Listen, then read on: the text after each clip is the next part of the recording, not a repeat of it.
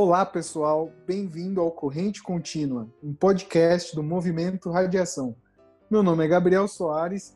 Comigo estão Henrique Tavares. E aí, Henrique? Opa, tudo bom? A gente não tinha combinado de você falar o nome do Tom primeiro, só para variar um pouco. É, a gente tinha, mas dessa vez eu mudei. E Tom Nunes, e aí, Tom? E aí, pessoal, tudo bem, Gabriel? Tudo bem, Henrique? É, semana passada a gente conversou sobre internet e os perigos de privacidade de dados. E hoje a gente vai conversar sobre um assunto relacionado que será sobre as lives. Confesso para vocês que eu estou um pouco saturado dessas lives. Eu acho que já deu tempo tem muita live aí que você entra no Facebook, tem uma pessoa só assistindo, aí você fica com vergonha de não assistir, pronto, tem que assistir, porque você vai deixar o cara fazer live para uma pessoa só. Hoje a gente vai conversar sobre isso. Bom, vamos começar com um breve histórico. E aí, Henrique, como começou essa moda de live no Brasil? No começo, né? Não só no Brasil, mas como no mundo, a gente entrou ali em março, pandemia, tal, isolamento social chegou no Brasil, já estava em alguns países. Os artistas todos em casas, né? Os profissionais aí que trabalham no ramo do entretenimento, principalmente no ramo da música, todos parados. Começaram ali a fazer algumas lives para os seus fãs mesmo, nas redes ali no. A maioria eu acho que começou no Instagram mesmo, com um negócio bem simplesinho ali, né? Um, um violão um piano. A gente teve as primeiras lives assim, pelo que eu li essa semana, foram do Coldplay, e do John Legend, né? Foram as primeiras lives assim. Aí no Brasil a gente teve algumas também, como da Ludmilla, Marília Mendonça, fizeram nesse mesmo formato, violãozinho ali sentado na frente do celular, cantando suas músicas, algo bem simples, né? E assim começaram as lives. Mas aí chegou um cara chamado Gustavo Lima para revolucionar o mercado das lives, né? E o cara trouxe um show para dentro da live, né? O cara quis fazer uma mega estrutura, a estrutura de um show mesmo na live, né? Pois é. É Marília Mendonça teve 3 milhões,31 de visualizações em 8 de abril. Isso já na estrutura de show, já, né? Já, Sim, saí, já é. saindo dessas lives simples que estavam sendo feitas no começo, já nessa estrutura maior, né? Isso. O Gustavo Lima, não essa primeira que foi em março, mas na live de 11 de abril, conseguiu 2,77 milhões de visualizações.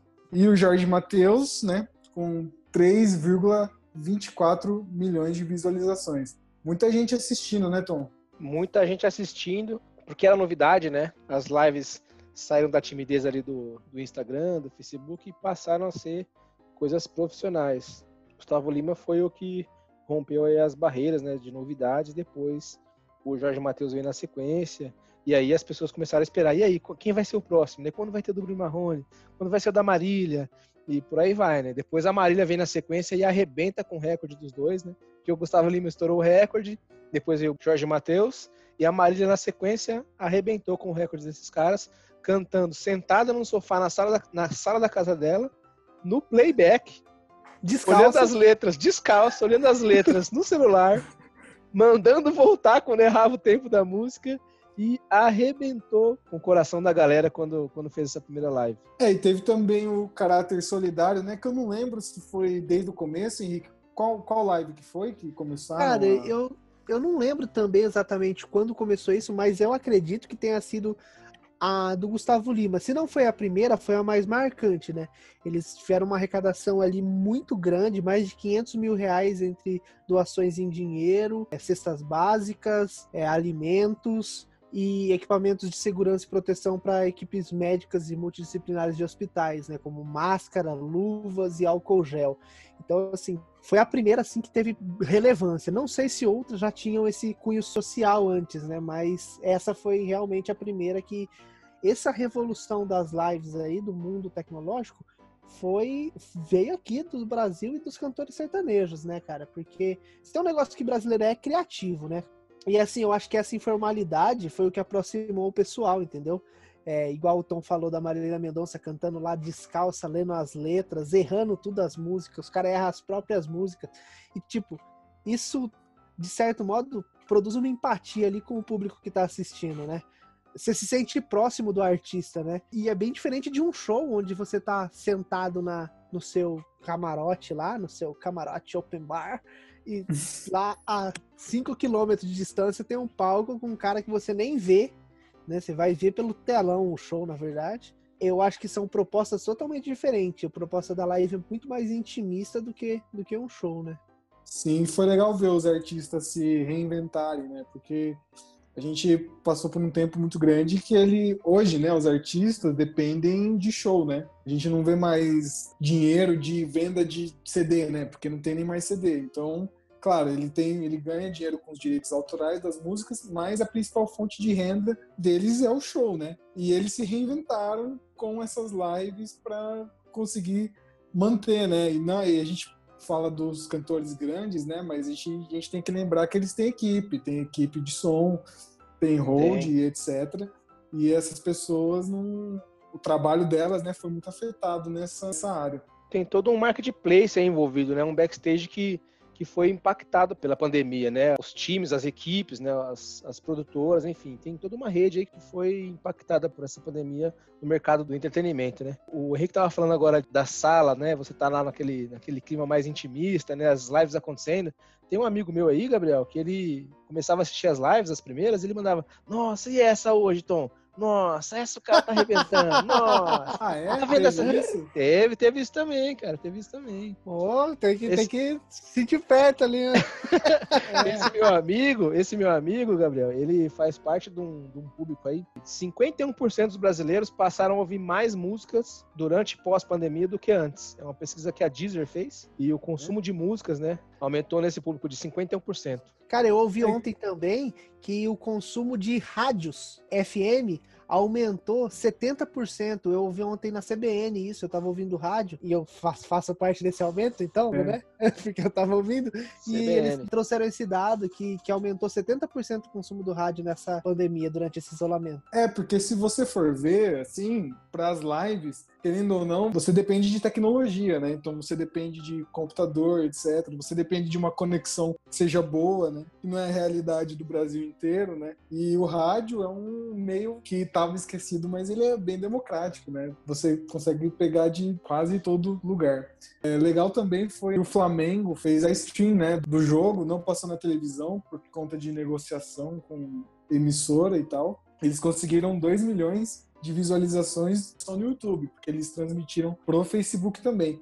É uma carta na manga que eles vão ter agora, né, de negociação, né? Isso pode mudar para o futuro. Sem dúvida, isso traz uma revolução no mercado da bola, né? Na cartolagem, os caras vão passar a ter isso como uma opção para transição. Aliás, o Flamengo não é pioneiro, o Atlético ano passado, o Atlético Paranaense é o pioneiro nesse tipo de transmissão. Também Bem comprou lembrado. uma briga para fazer esse tipo de transmissão, não é? Aí há muitos interesses envolvidos, econômicos também. Parece que os clubes estão tentando fazer aquele descolamento em relação, como diria os revoltados, a grande nave platinada, né? É, que, que domina o mercado de transmissão. Que ninguém sabe de quem eu que ninguém falando, sabe né? de quem eu tô falando, né?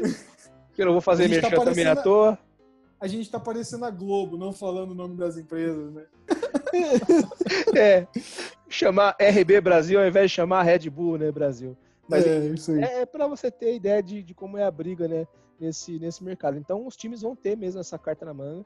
Se vai ser uma boa aposta, a gente vai descobrir mais para frente. Quem é mais democrático? Sem dúvida, né?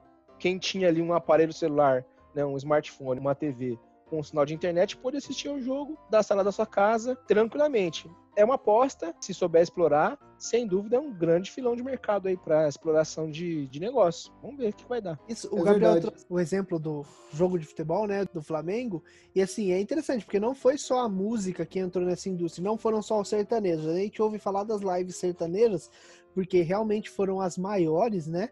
No mundo, né? Em escala global foram Em escala maiores. global foram as maiores, as com maior número de visualização. Só que a gente tem outras lives de cantores de outros gêneros, né? A gente tem ali, por exemplo, que tá no top 3 ali, André Bocelli, com uma live visualizada por mais de 2 milhões e 800 mil pessoas ali no top Acesso 3. simultâneo, né? Acesso simultâneo, exatamente. A gente tem BTS, a banda coreana lá, que a galera molecada gosta bastante agora, é. hoje em dia, que o K-pop tá na moda, né? A gente tem outros estilos e a gente tem outras coisas. Eu assisti mesmo uma live, o Gabriel acho que assistiu também. Eu gosto muito de música, eu sou muito fã de produção musical. E tem um produtor musical que é genial, inclusive ele é produtor musical hoje de várias bandas sertanejas. E ele é. O nome dele é Dudu Borges. E É um ele gênio. o cara é genial. E ele é um dos responsáveis por essa virada na música sertaneja hoje em dia, que saiu dos rádios, das casas das pessoas mais velhas, começou a tocar na, na rádio da galera, de todo mundo, assim, da galera indo pra faculdade escutando essas músicas. Ele é um dos responsáveis por isso. E ele fez uma live, na verdade, ele não fez uma live, ele fez cinco dias de live, sendo oito horas por dia, com a produção inteira de uma música. Então ele fez desde a composição, então ele gravou lá, fez a live da ele junto com o cantor Tiaguinho e o, e o cantor da Atitude 67, os caras gravando, tendo a ideia, criando a música, gravando instrumento por instrumento. Ele fez a live de tudo isso, cara, e foi para mim foi sensacional. Que legal. Eu não sei se os nossos ouvintes sabem, mas entre nós temos dois especialistas em produção de live, tá? Eles. Há controvérsias. Deixa o Os especialista caras ouvir. manjam mesmo, aprenderam rapidinho a fazer live do Movimento Radiação. Queria dar os parabéns aqui para eles que fazem um trabalho toda semana muito bom. E em especial para o nosso diretor, que é o Tom, né, Tom? Fala um pouco sobre o seu trabalho nessa produção de lives, né? Tão conhecido como Jorginho Fernando. Eu ia dizer Sim, para não me chamar mesmo. disso, mas não teve jeito. Há controvérsias. Tá faltando aqui nosso companheiro de backstage, Fabinho, ou Binho Bonetti. Não é, não é até musical esse nome? Binho Bonetti. Teremos hoje a live de Binho Bonetti. Seria até É musical. uma, é uma marca, né? Não é um nome, é uma marca. Voz e violão, é. Binho Bonetti. Propor para ele. Mas é isso aí, a gente tá lá fazendo as transmissões. O Henrique participa, Gabriel também participa. É, o Binho, a gente. é, é, Eu, eu e Binho ficamos mais no- no- nos bastidores, né? Mas pra gente é uma experiência nova, tem a ver com a revolução que isso acabou causando também pra gente, que estava ali nos encontros presenciais do Radiação. A gente teve que se adaptar rapidamente e mudar para o modelo virtual e Com pensar como a gente ia fazer. né? Exatamente, com todas as nossas limitações. E pensar como faríamos para transmitir o encontro e ter a mesma qualidade que a gente tinha presencial no virtual. É uma experiência fantástica, é muito tenso. A gente começou no modelo cada um na sua casa, né, recebendo o sinal de um, de outro, centralizando só na, na, na, na minha casa e transmitindo para as redes sociais. E acabamos depois optando por, por ir até a radiação quando foi liberado, né? A gente poder circular, pelo menos, na cidade de Campinas. Então a gente vai até lá, 8, 10 pessoas no máximo, todos protegidos, com máscara, com distanciamento. É tenso demais, como eu falei, mas é uma experiência muito legal. A gente teve que re- aprender e reaprender algumas coisas, não é? Eu sou um cara de TI, mas como eu costumo dizer, eu sou de TI, mas eu não sou designer, eu não sou produtor de conteúdo, é, eu não sou Jorginho Fernando, entendeu? mas a gente teve que se, se reinventar. Isso é uma coisa interessante, né, Tom? Os caras pensam que quando o cara é de TI, o cara sabe tudo de TI, né, velho? Ah, e sem dúvida. Isso dá outro podcast. Isso é um assunto para outro dia, mas é, é incrível isso, né, cara? Quem não tem um vizinho que diz assim, o Tom, ele mexe com o computador. O Henrique, ele mexe com o computador. Cara, e eu você também- tem a obrigação de saber tudo sobre o computador, não é? Os caras chegam pra mim assim e falam, não, meu celular. Eu falei, mano, eu nem sei como que funciona uma arquitetura de um dispositivo mobile, pelo amor de Deus. Não É, eu tenho o celular. computadores, vou mandar para vocês formatarem. Henrique, você teve que fazer bastante adaptação, né? Pensando em toda a produção das lives, né? Do Radiação. O que, que muda? Porque eu vejo que o tempo em que as transições têm que acontecer tem que ser muito mais rápido, né? Porque a gente pensando em live, você não pode deixar ficar muito monótono, senão a pessoa sai e vai procurar outra coisa, né? No Facebook para fazer. Como é que foi para você? É é muito diferente, né, cara? O ambiente presencial ali de uma live, de uma transmissão. É totalmente diferente, é outro cenário. Por exemplo, no nosso caso ali no Radiação, onde a gente transmite nosso encontro, ou num caso de um teatro que seja, ou qualquer coisa que seja, o cara que se dispõe a sair da casa dele e ir até lá, ele já tá com interesse de algo. Então tem uma licença para dar alguma coisa errada, para ter alguma coisa de última hora, algum imprevisto, porque o cara não vai achar ruim, o cara que tá indo lá, né? É lógico, tem limite, obviamente, né? O cara tá na casa dele, ele tá cheio de distração primeiro, porque ele tá na casa dele, não tá num ambiente que é onde ele tá focado 100% naquilo. A dinâmica é muito diferente porque numa live, você ficar três segundos esperando alguma coisa acontecer é muito tempo, cara. É muito tempo. Você dá uma travada. Vamos supor que agora a gente está falando aqui e de repente trava a nossa conexão. Que a gente ficasse quatro segundos sem falar absolutamente nada. Cara, é muito provável que você sairia do podcast, desligaria e ia fazer outra coisa. É muito tempo. E assim, no presencial não, né? Quatro segundos é passa rapidinho. É o que você falou mesmo, Gabriel. A dinâmica de tempo é muito diferente, né? A perspectiva de tempo é muito diferente. E a gente vê também na parte que antecede o encontro, né? Quando a gente tá lá presencial, aquela época antiga lá onde você podia sair da sua casa para fazer qualquer coisa que você quisesse, né? Nossa, podia, nem lembro como que era. Alguns não vão lembrar disso, alguns não vão nem conhecer essa época, mas, mas um dia existiu, tá, gente? Naquela, naqueles Atenção anos você que nasceu depois de 2020. Antes Lembre-se desse dia. Ele se encontrava com as pessoas. Tá Lembre-se desse dia. Podia abraçar, beijar, era um negócio sensacional. Podia. Bom, Tinha anos um dourados. Né? Chamava... Não, mas você gosta de abraçar, Henrique? Não entendi. Não, não gosto. Tinha um negócio que chamava restaurante, que era muito legal, que a gente se encontrava com as pessoas, todo mundo sentava numa mesa e comia com os nossos amigos. Olha só que legal isso. A gente podia sair para trabalhar, cara. Lembra quando a gente tinha que ir trabalhar fora do escritório, lá no escritório? É, teve uma época que era assim. Também. Bom, anos dourados, né? Naquela época, a gente chegava, quando faltava 15 minutos para a gente começar o nosso encontro, já tinha que estar tá tudo 100% alinhado, tudo certo, nenhuma correria, as luzes apagadas, né, para recepcionar o pessoal ali, naquele clima que quem já foi ao radiação sabe como que é como quando a gente recepciona ali e tal, e totalmente tranquilo, 15 minutos antes. Hoje, se a gente para 5 minutos antes, parece que não vai começar nunca, cara. Porque é muito diferente. A dinâmica de tempo é muito diferente. Sem contar a atenção do nosso amigo Júnior.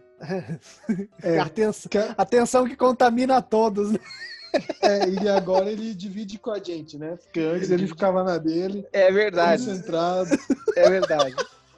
Agora ele divide com a gente. Diz ele que ele tem TPMs antes da, antes da live. Antes de cada ah, live. Ah, é? É. é TPLs, né? Tensão pré-live. Ah, é. Essa piada foi em homenagem a ele. Mas é isso, cara. E a gente tá aprendendo ainda. A gente erra muito, cara. Muito. É. Embora as pessoas não vejam ali, mas é, fica uma tensão muito grande ainda quando a gente faz, porque não é um negócio que a gente domina, né? A gente tá aprendendo. Tom manja pra caramba, porque o Tom é nosso Sim. chefe, né? Nosso, o Tom manja. É. ali. Nada, Mas, nada. O que ele fala, eu escuto, até posicionamento. Ele deixou no último encontro tudo certinho, o teclado. Aí o Henrique chegou, esse cidadão, já começou mudando tudo de lugar. Eu via na, na face do Toninho. Já tomei Vai tomar bronca do diretor. Adivinha se eu não fui lá, marquei o local pra câmera pegar todo mundo, né? Adivinha qual foi a primeira coisa que o Henrique fez quando chegou? Pegou o teclado e empurrou pra frente. E, e, tem tudo isso também, né? Numa coisa que a gente não pensa na live: iluminação, é, a iluminação tem que estar tá num ângulo correto para pegar o rosto da pessoa, ficar sem sombra. Tem a parte de posicionamento. O cara não pode ficar de costa para a câmera, não pode ficar de lado para a câmera, ele tem que estar tá sempre de frente. Cara, tem uma série de coisas e eu não vou saber falar nem metade disso, porque a gente nem descobriu ainda, né? Tudo. Tem, é, tem termos que são muito do métier de quem faz isso, né? Então, a gente brinca lá, o diretor, ou o cameraman e tal. a gente não tem nada disso lá. A gente, a gente, a gente olha. A gente é um monte de curioso. É, a gente olha e acaba aprendendo. Pô, essa, esse enquadramento não ficou legal. Aí chama o Júnior. Júnior, olha. E aí, tá legal não? Tá legal, beleza. Aí a gente vai lá e marca o chão com uma fita lá, velcro, pro cara não sair daquele, daquela posição, porque senão ele vai atrapalhar o outro que tá do lado. Enfim, são coisas que a gente vai aprendendo para tentar fazer algo de qualidade para quem tá em casa é, assistindo. É, eu né? sei que tem profissionais que trabalham, ganham a vida com isso, e assim, né? Muitas vezes vem uma live dessa e fala, nossa, cara, muito, muito amador. Só que assim, a gente tenta fazer o que a gente consegue com os recursos que a gente tem, né? Essa é a verdade. A gente não tem, não demanda de recursos muito excelentes, nem de equipamentos e muito menos financeiros, né? O mundo ideal é contratar um profissional disso, né? E falar pro cara assim, ó, você tá aqui, faz a live, porque o cara domina primeiro, é o trabalho do cara, só que é a realidade não só nossa, mas da maioria das pessoas é não ter a verba para fazer esse tipo de, de contratação, né? Para ter esse tipo de profissional que não é barato, porque é uma mão de obra complexa, né? Você tem razão. Você trouxe um bom ponto, Henrique. A gente já está quase no finalzinho do papo, né? As lives, elas, elas revolucionaram um, um, outro mercado também. Se você entrar hoje em dia no site de busca e digitar quero transmitir uma live, cara, vai aparecer uma porção de empresas que se formaram rapidamente, né, para montar pequenas empresas de transmissão de lives. E tem várias. Além disso, conteúdo de tutoriais, né? O que tem de tutorial no, no, YouTube, ensinando como transmitir, o que se tem de ter de recurso mínimo ali para fazer as transmissões, é um negócio gigantesco. Ou seja, em toda crise a gente acaba enxergando algum tipo de oportunidade, né? É, sempre vai ter alguém para suprir essa demanda né, do mercado. Bom, pessoal, então a gente está chegando no final. Foi muito legal conversar com vocês sobre esse assunto. Lembrando que as nossas lives no Radiação continuam, tá? Amanhã a gente vai ter o início de uma nova série de reflexões que é Campeão Três Vezes. E amanhã é sobre o melhor treino. É a série comemorativa aos 50 anos do Mundial da seleção brasileira em 1970, né? Aquele time que tinha muito jogador bom, inclusive o melhor deles, o Rivelino, patada ah. atômica. Ele ah. mesmo, Henrique. Ah, não. Ah, não. Não, você ah, vai. Não. não. desculpa. A gente tava caminhando pro final. A gente tava caminhando desculpa. pro final. Você não vai falar uma coisa dessa. Eu nem sou Santista, mas não me fala uma dessas, mil. Não, cara. Aqui, ó. O meu Pelezinho aqui, ó, que defendeu meu Santos bimundial, rapaz. É, além do Rivelino, tinha outros jogadores como Pelé, Tostão, Jairzinho, Gerson. Mas peraí, Gabriel. Eles, o Rivelino foi mais importante. Não, não, peraí, não, Gabriel. não, não. Peraí, Gabriel. Você tá me dizendo que a seleção assim. de 70 era Rivelino mais 10? É, isso aí. Não, Acho que pelo horário, pelo horário eu já posso falar, é um bananão. É, o Caio Ribeiro 2020 tá pesado pro Caio Ribeiro também. Mas vamos lá, pessoal, estamos encerrando. Não, não, não, não, nós não vamos encerrar. Antes de você falar que o Pelé foi o craque do Tri. Não, o Pelé foi o craque do Tri, sim. Não, não do Tri exatamente. Porque em 1970 ele não estava tão bem quanto nas outras Copas, mas isso é assunto para outro episódio. Ao final da série, a gente faz uma, um podcast para falar da seleção de 70. É isso aí. E pro Gabriel pesquisar lá, ver os vídeos. É, ele, ele se informa o... melhor, isso. Ele, ele se informa melhor, ele vem mais preparado pro último podcast, porque é, essa de hoje não é. Beleza, pessoal, vamos ficar por aqui. Tudo de bom para você. Falou, Tom. Falou, Henrique. Até mais. Tchau, tchau. Tchau, gente. Até mais. Até o próximo. Valeu.